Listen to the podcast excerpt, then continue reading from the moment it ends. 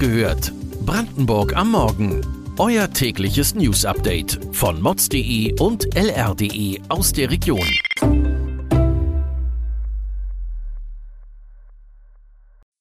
Guten Morgen an diesem 29. September. Brandanlage bei Tesla funktioniert nicht. Vorwürfe gegen Cottbusser AfD-Oberbürgermeisterkandidat. Wer in Brandenburg Abwasser in die Oder einleiten darf. Das und mehr erfahrt ihr heute bei Wach gehört, Brandenburgs Morgen-Podcast von mods.de und lr.de. Der Krimi um das massenhafte Fischsterben in der Oder wirft weiterhin Fragen auf. Gestern haben wir uns angeschaut, dass es in Polen etwa 500 illegale Einleitungen in den Grenzfluss gibt. Wie sieht es nun auf deutscher Seite aus? Dem Landesamt für Umwelt sind in Brandenburg keine illegalen Einleitungen bekannt, erklärte die Behörde auf Nachfrage. Offiziell dürfen fünf industrielle Kläranlagen und drei kommunale Abwasser in die Oder leiten. Darunter ist auch das PCK Schwedt. Laut dem Landesumweltamt habe es schon Verstöße gegen festgesetzte Grenzwerte gegeben. Allerdings nennt die Behörde keine Namen. Was haben die Oberbürgermeisterwahl in Cottbus und Gewalt gegen Politikerinnen miteinander zu tun? Die grünen Politikerin und Cottbusser Stadtverordnete Barbara Domke warf dem Bürgermeisterkandidat Lars Schieske von der AfD vor, Hasskommentare gegen sie in sozialen Netzwerken geliked zu haben. Dies geschah gestern bei einem Fachgespräch im Innenausschuss des Brandenburger Landtags. Dabei ging es um eine Studie zu Gewalt gegen Mandatsträger. Laut den Untersuchungen seien weibliche Politikerinnen häufiger und heftiger mit Hassgewalt konfrontiert als männliche. Politikerin Domke schilderte Angriffe auf ihr Auto und Hasskommentare im Netz gegen sie. AfD-Politiker Schieske stritt die Vorwürfe ab, sagte aber nichts mehr, als Domke ihn mit Datum und Medium der Likes konfrontierte. Am 9. Oktober wird Lars Schieske zur Stichwahl um das Amt des Oberbürgermeisters in Cottbus gegen Tobias Schick von der SPD antreten. Gestern kam es am späten Nachmittag zu einer Tragödie in Hohen-Neuendorf im nördlichen Landkreis Oberhavel. Aus bislang unbekannter Ursache ging der Dachstuhl eines Seniorenheims in Flammen auf. Kilometerweit war die schwarze Rauchwolke des Großbrandes am Himmel zu sehen.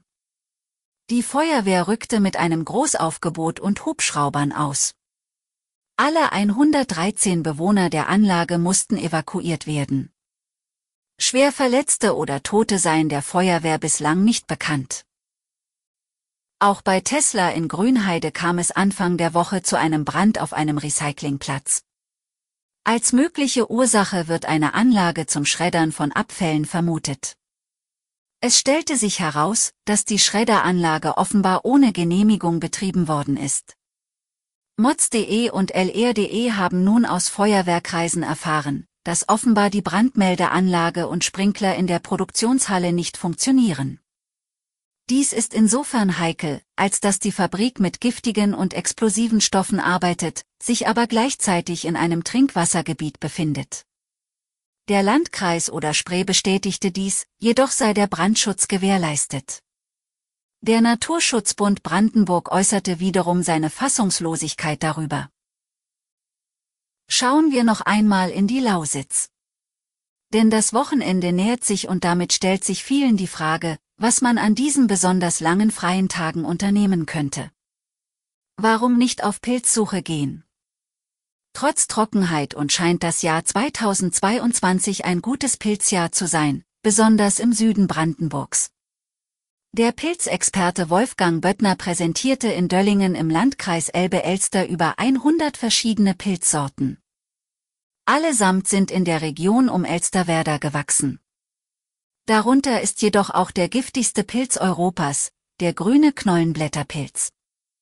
Das in ihm enthaltene Gift kann zwei Menschen auf einmal töten. Leider hat das das Jahr 2022 dennoch eine Enttäuschung parat. Es gibt kaum Pfifferlinge. Weitere Details und Hintergründe zu den heutigen Nachrichten findet ihr auf mods.de und lr.de. Wir versorgen euch jeden Tag mit frischen Informationen aus der Region. Freitag hört ihr die nächste Folge Wach gehört, Brandenburg am Morgen. Kommt gut in den Tag.